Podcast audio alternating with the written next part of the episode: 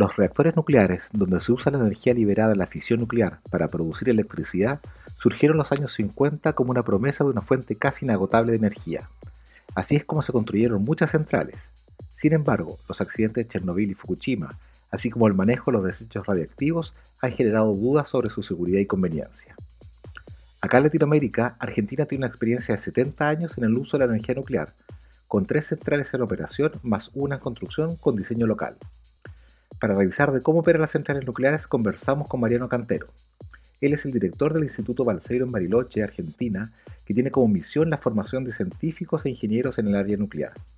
Con él hablamos además de las medidas de seguridad que se toman, los nuevos desafíos y la posibilidad de tener centrales en Chile, considerando su alta sismicidad. Soy Rodrigo Soto y este es un nuevo capítulo de la serie Inventos, en podcast de física.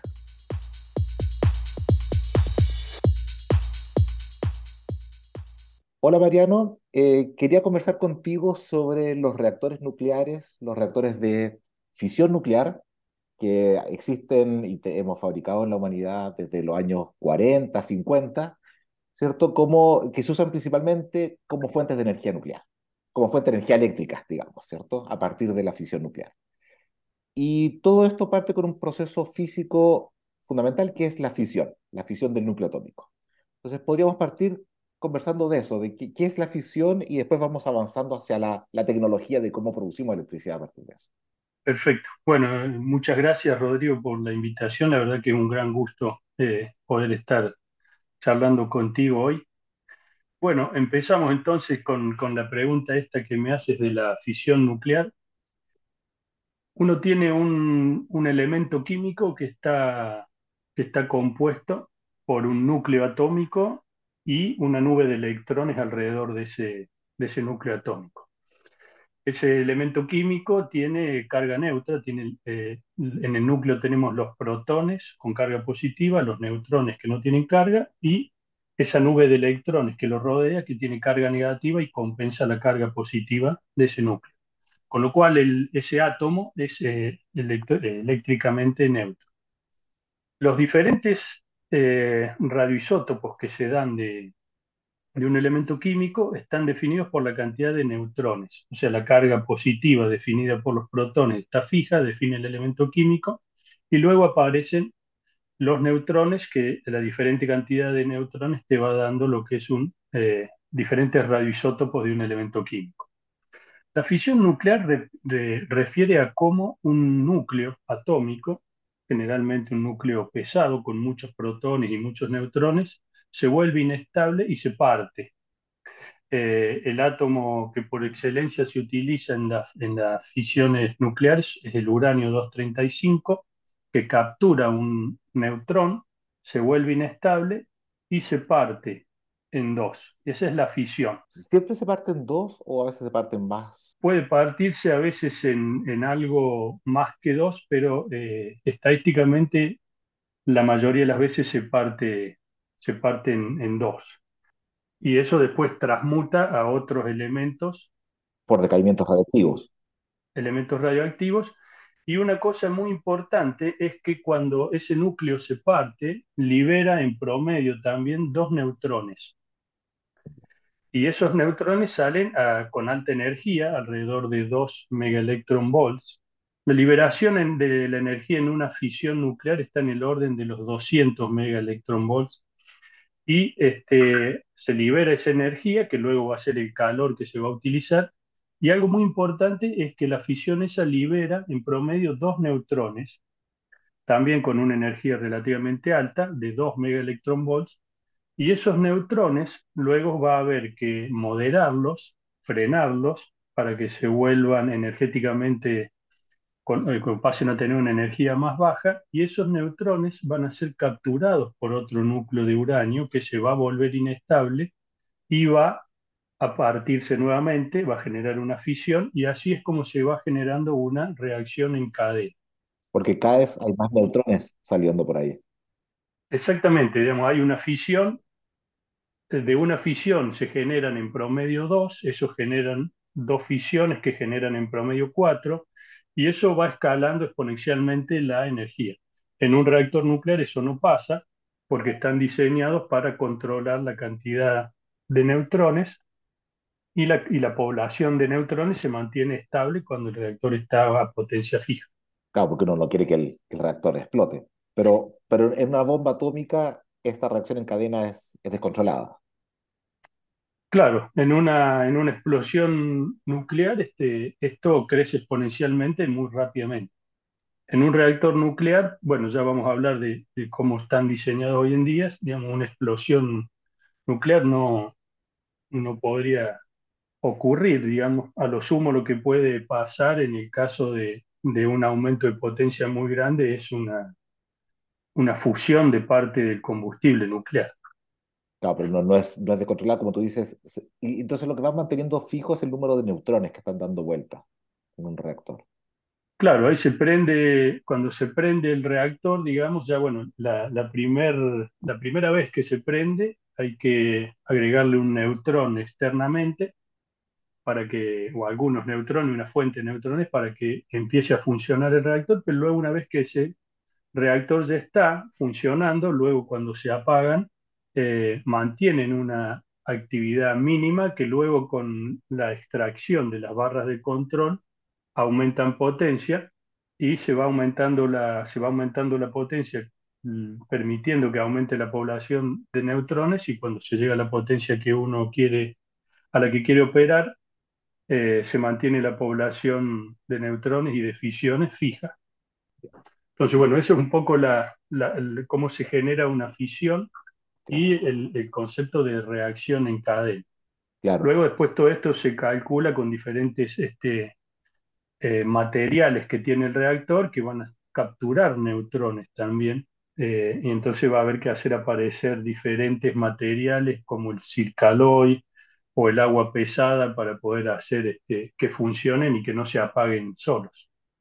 claro. Y, y entonces estos materiales adicionales son para que no, no, no explote el número de neutrones y, y, y la, y la reacción se mantenga en cadena, pero, pero controlada de alguna forma. Sí, más bien por el otro lado, digamos, estos materiales aparecen porque, si, porque uno necesita hacer economía de neutrones, porque si no el reactor no se mantiene eh, funcionando, sino que tiende a apagarse.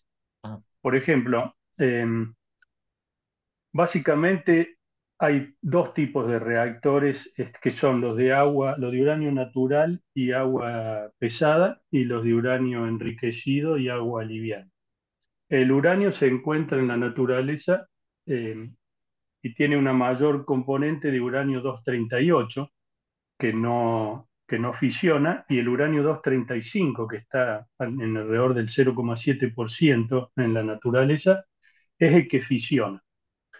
Eh, entonces, uno puede ir por la tecnología de reactores de fisión de uranio natural, en el cual lo que hace es, se extrae, eh, se hace el elemento combustible con uranio natural, pero eso demanda que en el reactor haya una economía de neutrones y, por ejemplo, eh, el agua liviana, que ya después luego te cuento si para qué está el agua en el reactor, y los contenedores del combustible, eh, por ejemplo, no podría ser acero, eh, y ni agua liviana, el moderador o refrigerante, porque consumen neutrones y entonces no podemos tener el reactor funcionando establemente, tiende a apagarse. Entonces aparece ahí otro elemento eh, que es con el que se generan las vainas de los combustibles, que es el circaloy, con un consumo menor de neutrones, y el agua pesada, que es agua, pero que en lugar de tener hidrógeno, tiene un isótopo diferente, que es el deuterio. Como sabe, el hidrógeno es un protón con un electrón que gira en, esa nube alrededor, como comentamos al, principio. El deuterio es eh, el mismo elemento químico, pero el núcleo tiene un protón, eh, tiene un neutrón además del protón eh, entonces es más pesado y tiene menor consumo de neutrones. Tiene las mismas características químicas y propiedades de, refrigeración, pero tiene muchas mejores propiedades de moderación, que es la actividad por la cual se frenan estos neutrones para luego eh, producir las nuevas fisiones en esta reacción en cadena. Con lo cual, eh, en el caso cuando hay poco combustible, digamos, que sería un reactor de uranio natural, que tiene un porcentaje menor de uranio en el combustible, se utilizan eh, el agua pesada. En el caso de reactores de uranio enriquecido, este uranio natural que se saca se enriquece en, la proporción de uranio 235 en relación al 238 y se lo lleva de 0,7 a aproximadamente el 3,5. Entonces ahí ya hay más combustible y se puede utilizar como refrigerante y moderador el agua liviana. Me imagino que los costos, bueno, no sé si serán parecidos, pero por un lado el agua pesada es más, es más cara que el agua normal, y, pero el, uranio enriquecido también es más caro, entonces no hay, no hay una solución óptima, óptima, digamos. Claro, eh, el, agua pesada es, es, más pesada, es más eh, costosa que, el agua liviana, tiene todo un proceso químico acá cerca de, Bariloche, donde estamos nosotros, en, la localidad de Arroyito, hay una planta de producción de agua pesada, y es una, separación química, digamos, o sea, hay algo de agua pesada en, el agua común, así que después de un procesamiento se va separando esta, componente que está hecha por dos deuterios eh, y un oxígeno, en lugar de dos hidrógenos y un oxígeno. Y el uranio, el uranio enriquecido también tiene un costo importante. No sabría decirte eh, si es que uno compensa el otro, porque además eso también va cambiando según el agua pesada, eh, principalmente la inversión grande es al principio cuando se arma el reactor y después va habiendo algo de reposición a medida que funcionan en, en las décadas de funcionamiento que tienen, mientras que en el caso del combustible de uranio enriquecido, bueno, se va cambiando prácticamente un núcleo completo por año. Ah, ya. quería volver un poco a las energías. Tú hablaste de que cada reacción producía 200 megaelectronvoltios, pero uno lo quiere convertir a eh, gigawatts para pensar en alguna, eh, eh, en el consumo de una ciudad, en fin. ¿Cuánto uranio consume un reactor para, para alimentar, bueno, una ciudad o un país? No sé. Y en promedio estos reactores consumen un, un, núcleo completo por año. Dependiendo de la tecnología también, los de agua eh, pesada y uranio natural tienen recambio diario, van cambiando un combustible por día en promedio, eh, mientras está funcionando. Tiene toda una maquinaria eh, que dependiendo de la tecnología, si son CANDU o los otros reactores eh, presurizados, que son las dos tecnologías que tenemos acá en Argentina, eh, viene una máquina que va recambiando en promedio un combustible por día y va habiendo una reubicación de, de los combustibles.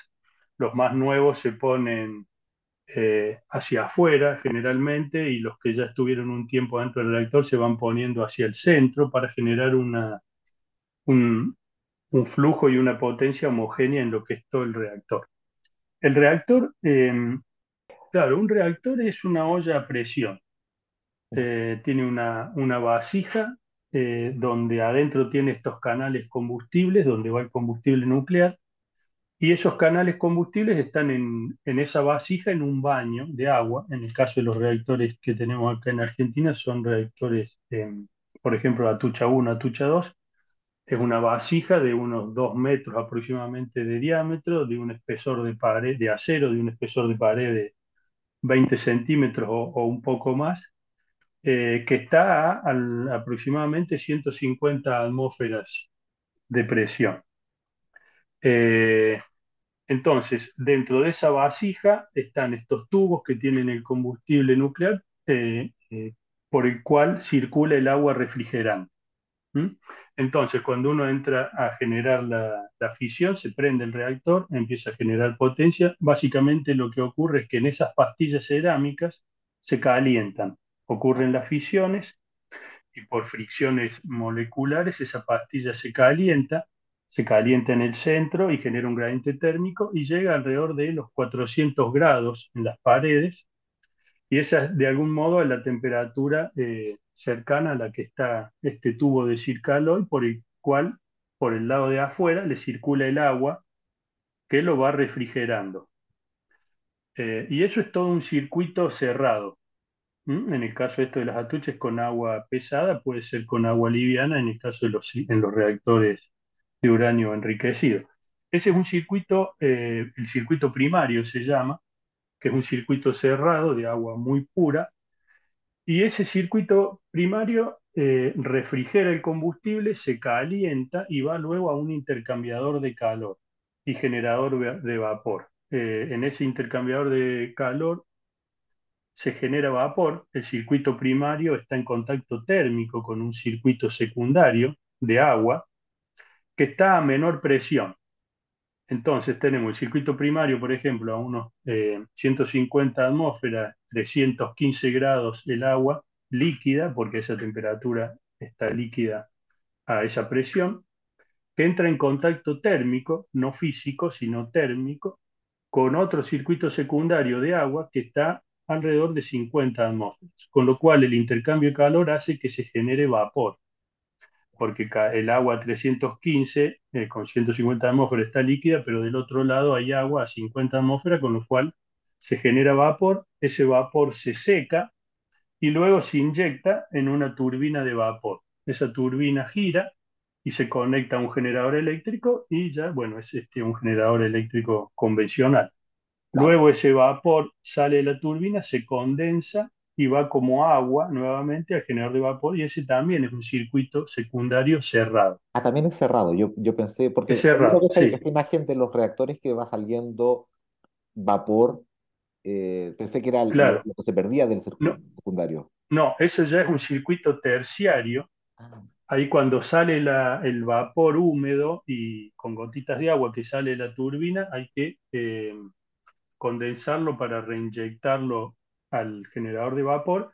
Y ahí hay un segundo intercambiador de calor que no tiene contacto físico, el circuito secundario con el terciario, pero sí térmico. Entonces, ese circuito terciario es el que toma agua de un río o un lago, se limpia y pasa por ese intercambiador de calor y luego se devuelve al, en el caso, por ejemplo, de, de la central nuclear embalse a un lago, en el caso de las Atucha 1, Atucha 2, al río Paraná. Básicamente se toma el agua aproximadamente unos 15, 20 grados y se la devuelve a unos 30, 35 grados muy puntualmente y eso se diluye rápidamente y no tiene un impacto ambiental de ningún tipo.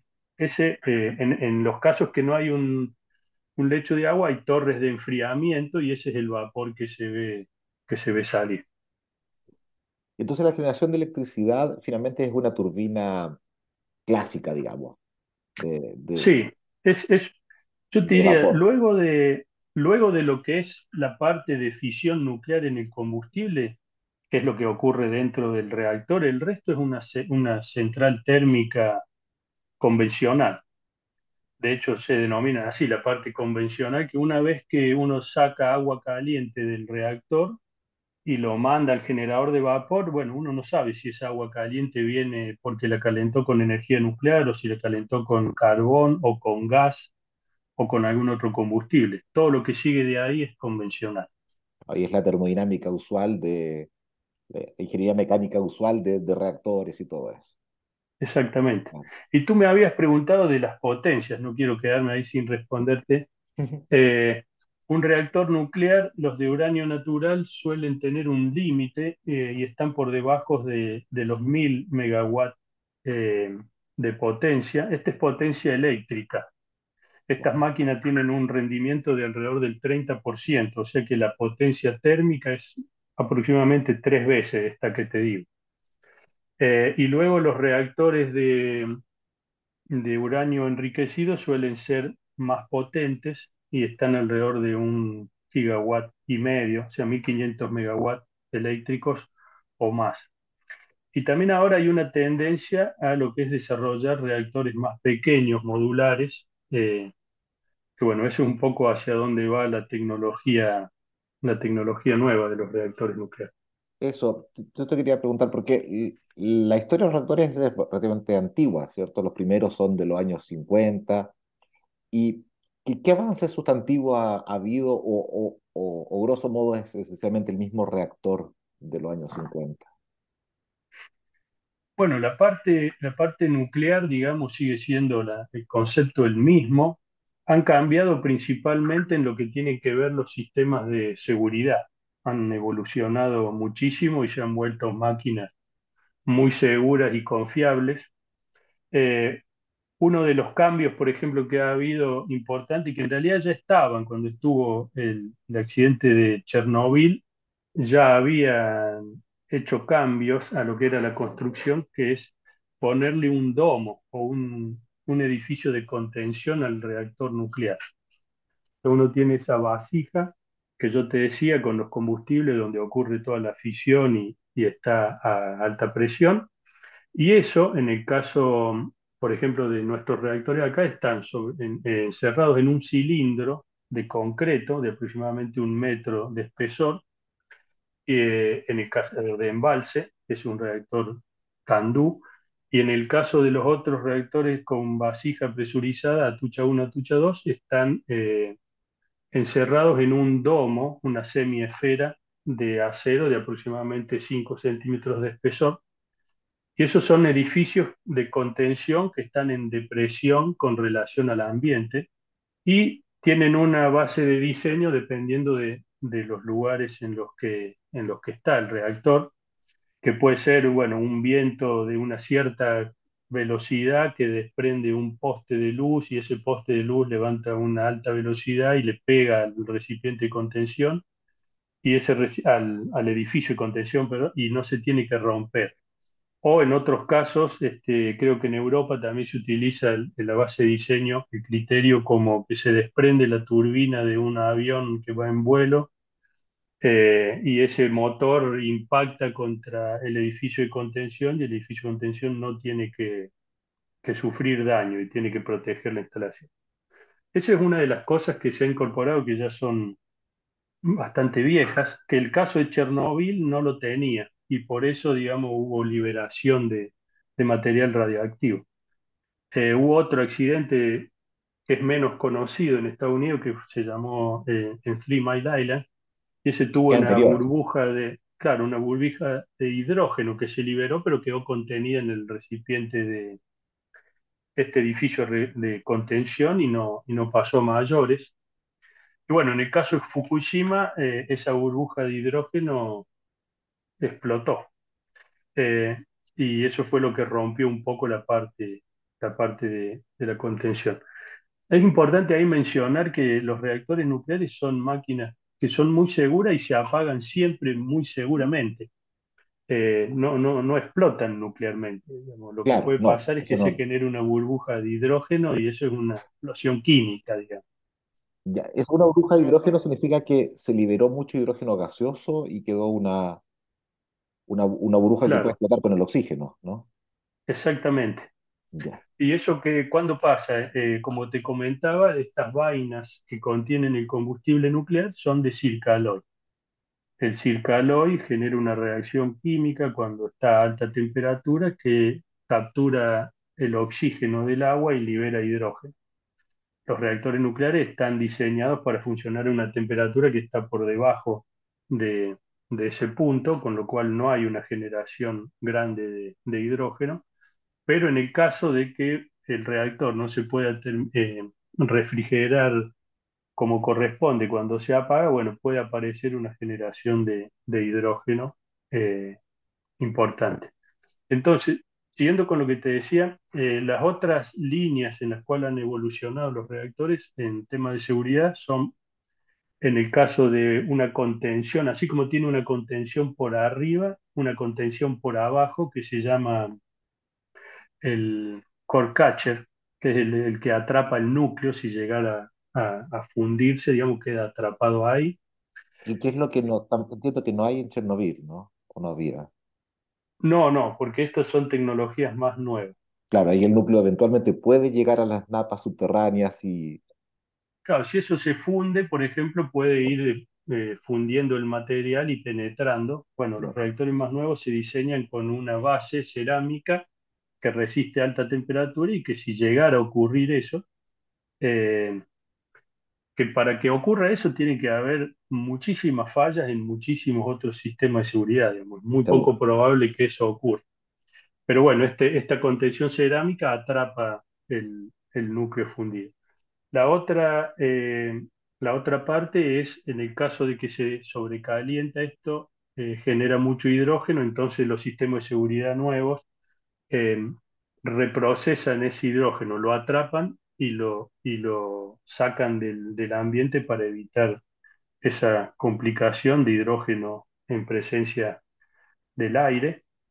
Y eh, la otra parte que es muy importante también son avances en todo lo que es la refrigeración eh, de seguridad de un reactor, del núcleo del reactor. Cuando el reactor está produciendo, digamos, a potencia 100, por cualquier cuestión que puede pasar, se apaga automáticamente. Tiene sistemas automáticos que mandan el Scrum y eso bajan las barras de control y el reactor se apaga inmediatamente.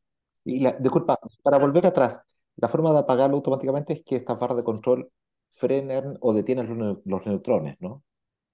Exactamente, las barras de control son barras de un material este, que absorbe muchísimos neutrones, entonces uno la inyecta en el reactor, los neutrones son capturados por estos elementos químicos y no quedan disponibles para la fisión y se apaga automáticamente. Eso es muy rápido.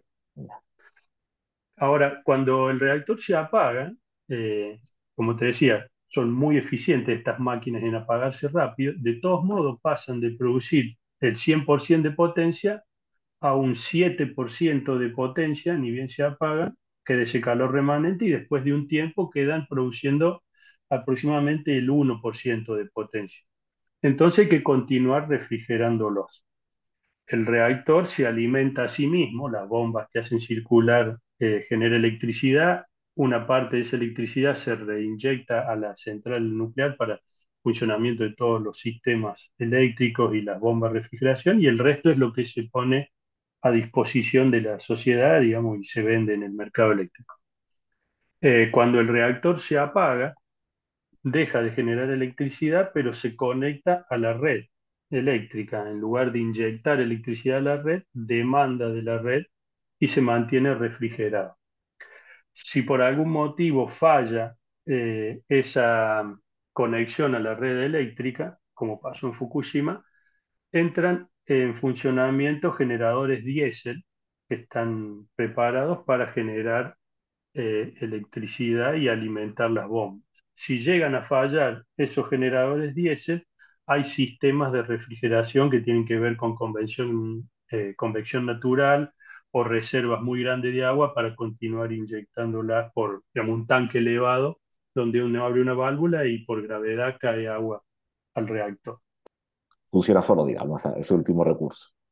Claro, exactamente. Esos son, este, y bueno, después hay luego diseños de reactores. Argentina está diseñando un reactor pequeño modular que no tiene bombas, eh, que el agua circula por convección natural. O sea que ese tiene una refrigeración natural siempre. Es inherentemente seguro. Digamos, se apaga el reactor y sigue refrigerándose solo sin necesidad de, de qué interesante. bueno, no habría ningún problema en el caso de que hubiera un corte eléctrico, blackout total. Mira, aprovechando de que comentas este reactor que están diseñando, te quería preguntar sobre la experiencia argentina de tener reactores nucleares, porque nosotros tenemos un par de reactores de, que son de, de ensayo, de estudio, pero no son reactores de potencia para generar electricidad. Ustedes tienen y tienen varios y además están diseñando y construyendo nuevos. ¿Cómo es eso? ¿Cómo cómo ha funcionado? Sí, eh, bueno, Argentina empezó con toda la industria nuclear en, el 50, 1950. De hecho, el, Instituto Balseiro, que es uno de los institutos que tiene la, la Comisión Nacional de Energía Atómica, eh, el nuestro en particular, en conjunto con la Universidad Nacional de Cuyo, que está en Mendoza, eh, Empezó en el 55, fue planeado en el 53 y bueno, desde ese momento que ha venido todo un desarrollo de la industria nuclear y eso ha impactado también otras industrias, este, como la satelital, las telecomunicaciones, toda la parte de radialización, la medicina. Y lo que yo te diría, bueno, que como experiencia ha sido, todo el desarrollo nuclear ha sido un impulsor muy grande de desarrollo de tecnología, no solo en lo nuclear, sino en muchos otros ámbitos. Y en lo particular de lo que es la generación eléctrica, le da al país una, línea de base, porque un reactor se prende y está funcionando aproximadamente el 85% del tiempo. Eh, solo se para cuando hay que hacer una parada de mantenimiento, que son también aproximadamente cada año, año y medio. Se para en el orden de un mes o un mes y medio. En el caso de los reactores de uranio enriquecido, es cuando se hace el cambio del núcleo, se cambia totalmente todos los combustibles, después se tapa y se prende y por un año y medio no se lo toca. En el caso de los reactores de uranio natural, el recambio combustible es prácticamente diario, pero se para también cada tanto para eh, generar todo este mantenimiento. La experiencia argentina ha sido buena, ha habido un aprendizaje muy grande. Eh, el primer reactor Atucha se compró a Alemania fue el primero de su tipo. Luego se compró un segundo que no se terminó, que fue Atucha 2, eh, que estuvo aproximadamente 10 o 15 años parado su construcción y luego después lo terminó Argentina, porque la empresa alemana ya había dejado de existir en el mercado y fue la misma eh, empresa argentina, que es la Nucleoeléctrica Argentina Sociedad Anónima, que opera los reactores, la que avanzó y con ayuda de la Comisión Nacional de Energía Atómica y otras industrias terminaron Atucha 2. El otro reactor que se compró eh, en los 80 fue a Canadá, que es otro tipo de reactor, el, tipo Candu, eh, que conceptualmente es diferente. En lugar de tener un recipiente de presión, este tiene una calandria, que es un cilindro acostado con tubos de presión eh, no está todo el recipiente a presión, sino que están solo los tubos donde está el combustible a presión.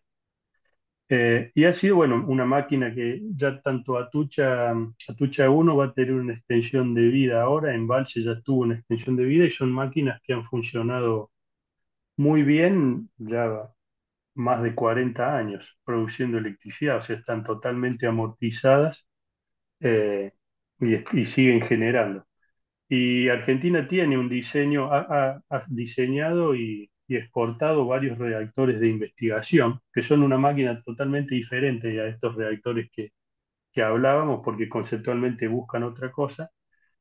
Eh, pero como te decía, ahora Argentina está eh, diseñando un reactor de potencia, que es el reactor Karen, que es una central argentina eh, modular.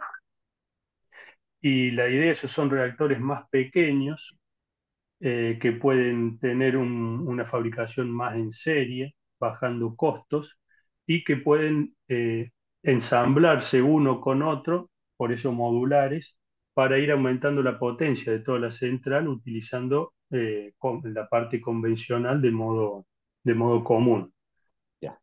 bueno, ese es un reactor que está en diseño y que ya está en construcción, le faltan todavía unos 3-4 años para ser terminado el primer prototipo y este no sería entonces comprado como los otros, sino que sería diseño argentino. Exactamente, diseño es diseño argentino y una parte importante de todos los componentes también se han fabricado acá en, Argentina. Tanto la parte civil, por supuesto, pero también la parte metal mecánica y hay algunos componentes que se importan. Eh, ah, pero tiene una componente nacional grande. Sí, te, preguntaba la experiencia argentina porque en Chile surge el debate de energía nuclear cada cierto tiempo.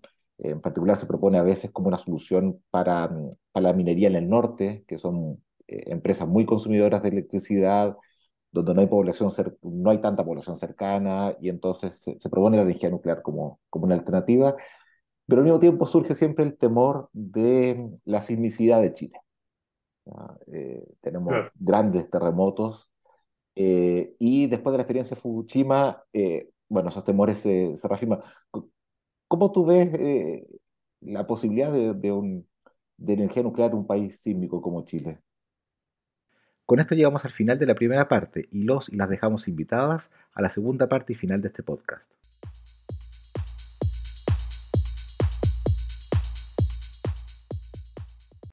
Síguenos y comenta este podcast en nuestra página web, Facebook y Twitter, Podcast de Física.